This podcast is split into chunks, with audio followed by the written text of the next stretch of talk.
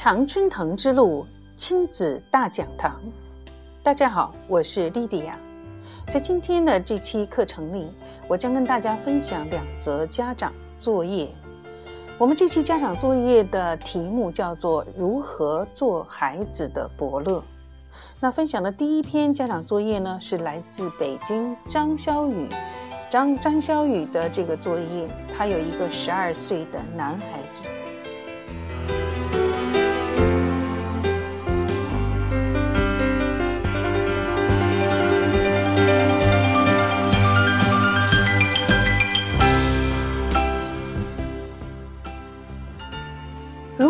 做孩子的伯乐？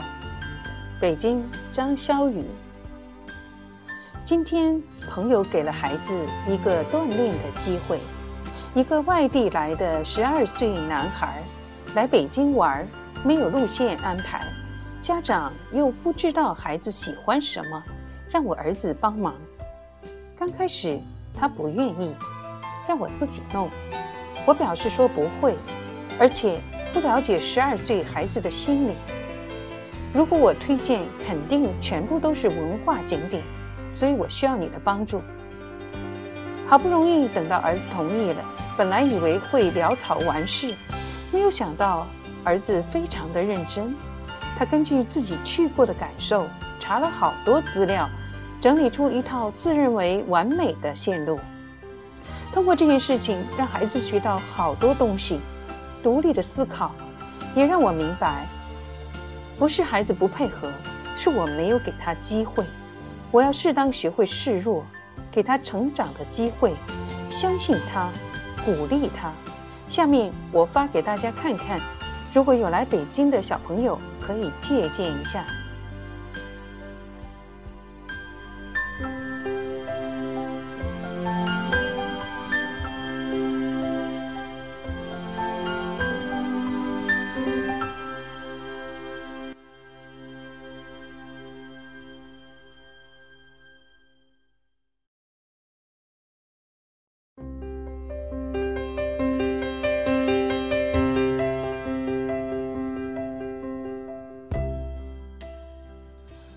啊，张小雨朋友呢？张小雨家长还这样写道：“是的，他没有，他真的没有想到儿子会这样的严肃认真。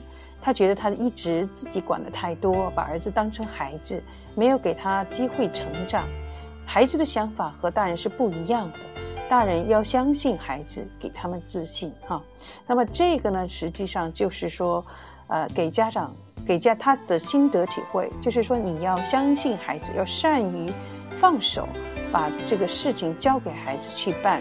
当然，家长的责任呢，就是在旁边可以给孩子做拉拉队，然后给孩子这个提供经验、提供线索，然后让孩子的方案更加完善。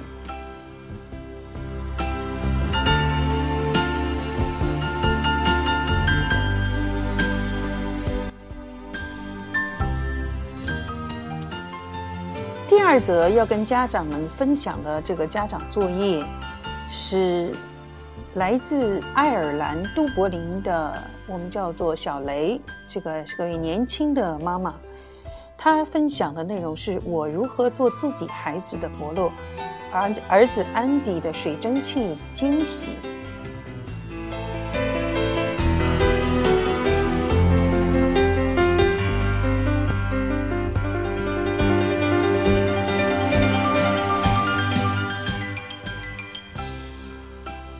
小雷这样说：“昨天我在睡午觉的时候，他的儿子安迪还不到六岁，是他睡午妈妈睡午觉的时候呢，是安迪自由玩耍的时间。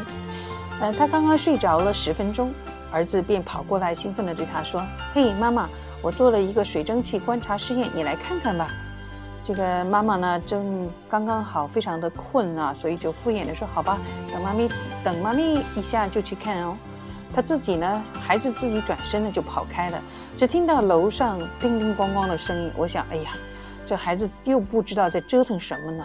怎么就不能安静一会儿呢？这里呢，大家看一看，就是家长有一种习惯性的心理，听到那种咣咣的声音，就想着可能孩子要捣乱了，是吧？又在搞鬼了。那大再过了大约十来分钟呢，儿子 Andy 呢又兴奋地跑来，温柔地说：“妈妈，我想给你一个 surprise 啊，你快来看看好不好啊？精神精神，再来看看啊！来，我扶你上楼。因为小雷呢，他现在实际上快要生第二个 BB 了哈，所以说呢，上下楼呢是一件 挺难挺难得的事情哈。”但是孩子这么热情呢，所以说这个妈妈也不得不起来了。一上楼，她指着整整齐齐的房间说：“妈妈，这是我给你的 surprise 啊！你快看啊，东西都收拾得非常 tidy 哦。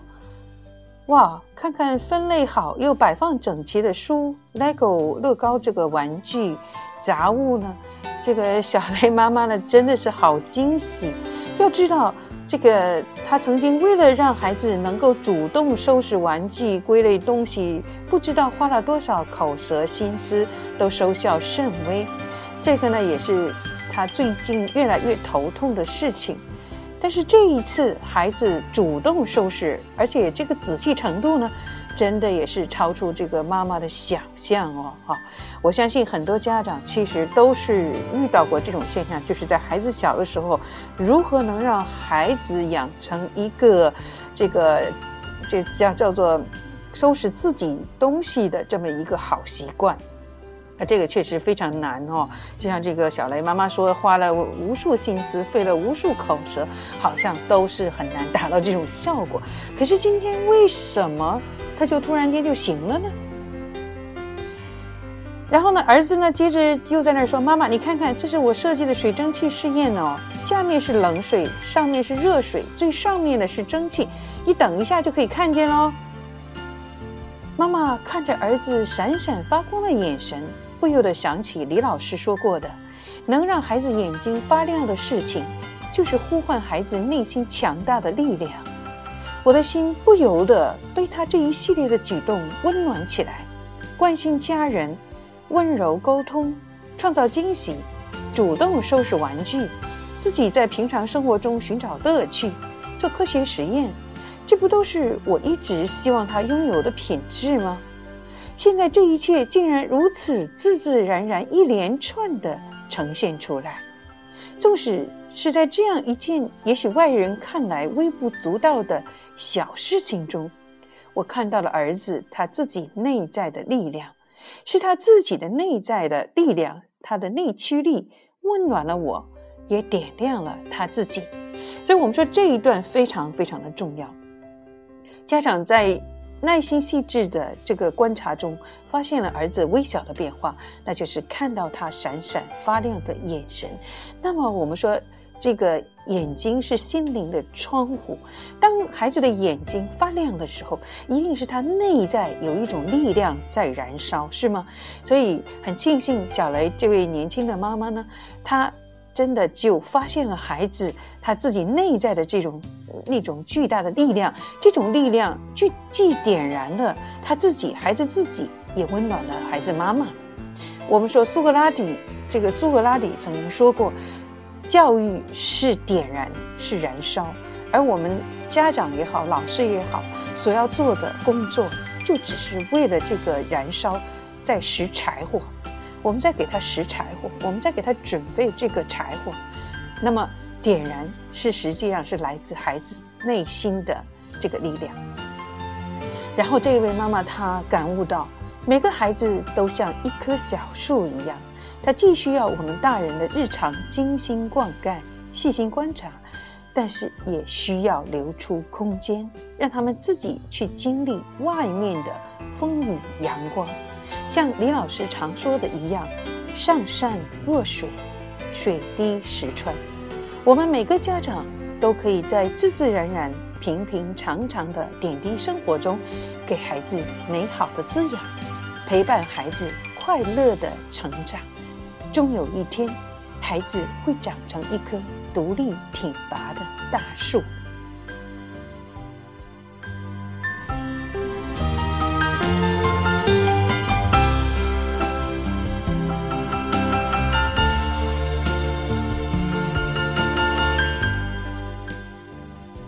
我想最后一段话说的是妈妈的信念，那么就是她相信孩子会长成一棵独立挺拔的大树。